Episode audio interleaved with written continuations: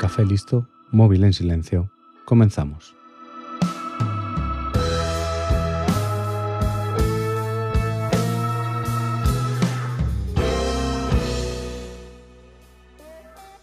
Posiblemente ya habrás oído o quizás vivido este evento que terminó hace 40 años.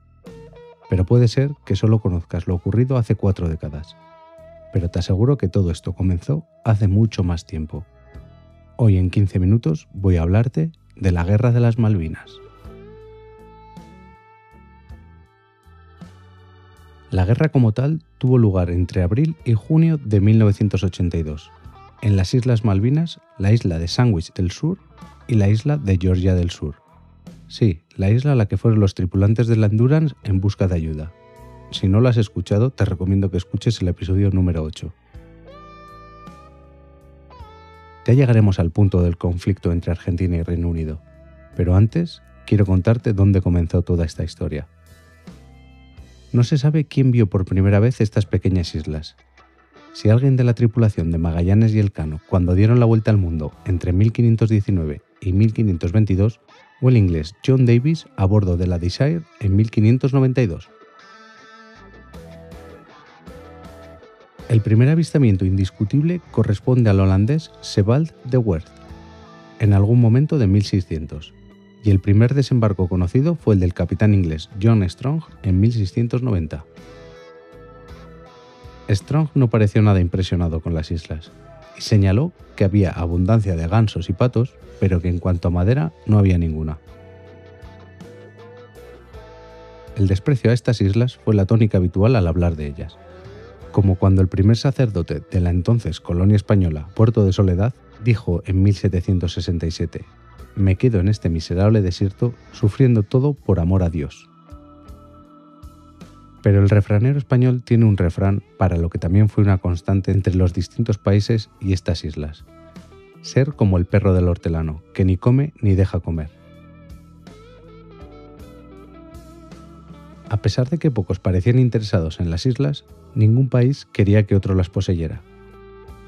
Cuando los exploradores franceses y británicos establecieron asentamientos en la década de 1760, España reaccionó con furia, argumentando que estas acciones constituían una violación del Tratado de Utrecht. Los colonos franceses se retiraron rápidamente, y al cabo de unos años también lo hicieron los británicos, pero no antes de dejar una placa reclamando la soberanía.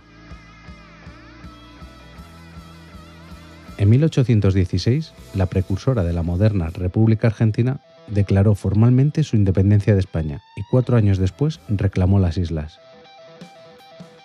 Sin presencia española, las islas se convirtieron en un refugio anárquico para los cazadores de ballenas.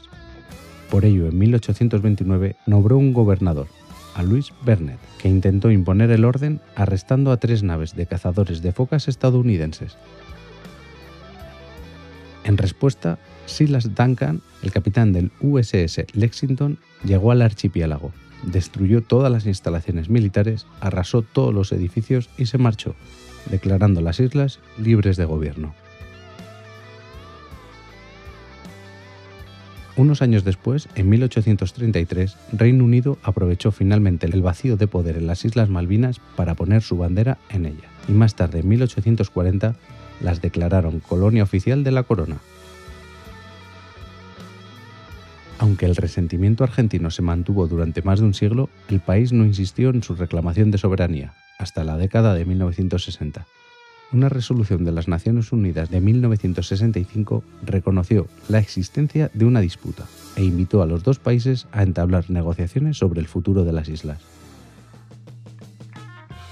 Si no te haces la idea de dónde están las Malvinas, te recomiendo que mires un mapa, para ver que la queja de Argentina estaba fundada por la proximidad de las islas a su costa. Además, tener el control sobre estas islas te daba la posibilidad de en un futuro poder tener control sobre decisiones de la Antártida y de tener una posición cercana al Polo Sur para establecer una base e incluso poder tener el control del tráfico marítimo que pase por la zona. Ya sabes que los británicos nunca dan puntada sin hilo. Durante la década de 1970, ambos bandos fueron tomando conciencia de la utilidad estratégica de las islas, sobre todo en materia de pesca. Pero a pesar de ello, y de su afirmación de que los deseos de los 1.800 habitantes de las islas debían ser primordiales, Reino Unido no estaba dispuesto a dedicar recursos a las islas y parecía cada vez más inclinada a llegar a un acuerdo. En Buenos Aires, la Junta Militar Gobernante del general Leopoldo Galtieri percibiendo la falta de compromiso británico por la causa, ansiosa por apuntalar su desvanecido apoyo interno y consciente de que se acercaba rápidamente el 150 aniversario de la anexión de las islas por parte de Gran Bretaña, comenzó a trazar sus planes. Cuando un equipo de chatarreros hizo la bandera argentina sobre una antigua estación ballenera de Leith, Georgia del Sur, en marzo de 1982, los funcionarios británicos empezaron a darse cuenta de que la situación se estaba descontrolando rápidamente. Pero para entonces ya era demasiado tarde. Argentina estaba preparando una invasión. A pesar de su rápida victoria inicial, Argentina había subestimado la determinación británica, motivada por la voluntad de aferrarse a su menguante estatus de gran potencia. Mientras el secretario de Estado estadounidense se dedicaba a la diplomacia entre los dos países, un grupo británico de 127 buques, incluidos buques de la Armada y mercantes requisados, como el crucero de lujo Queen Elizabeth II, se dirigía al sur de las islas. A pesar de toda la historia que la precedió cuando finalmente estalló la guerra, esta fue relativamente breve, Argentina no contaba con que fuera a haber un intento de retomar las islas por la fuerza. Cuando quedó claro que se produciría tal intento, los defensores esperaban que pasara por Port Stanley y fueron sorprendidos cuando los británicos desembarcaron al oeste y se abrieron camino hacia el interior. Además, las fuerzas argentinas estaban divididas por conflictos entre los oficiales, los regulares y los reclutas mientras que la fuerza británica, totalmente voluntaria, demostró las virtudes del profesionalismo militar. Las fuerzas argentinas en Georgia del Sur se rindieron casi tan pronto como los soldados británicos desembarcaron el 25 de abril de 1982, y la batalla principal por las Malvinas duró 72 días, culminando con la captura de la capital el 14 de junio. Pero a pesar de su brevedad, el conflicto fue brutal. Los aviones de combate argentinos hundieron varios barcos británicos y en total murieron unas 900 personas, 255 británicos y 649 argentinos, además de tres isleños. La derrota resultó desastrosa para Galtieri, que fue depuesto casi inmediatamente dando paso a un nuevo periodo de democracia argentina.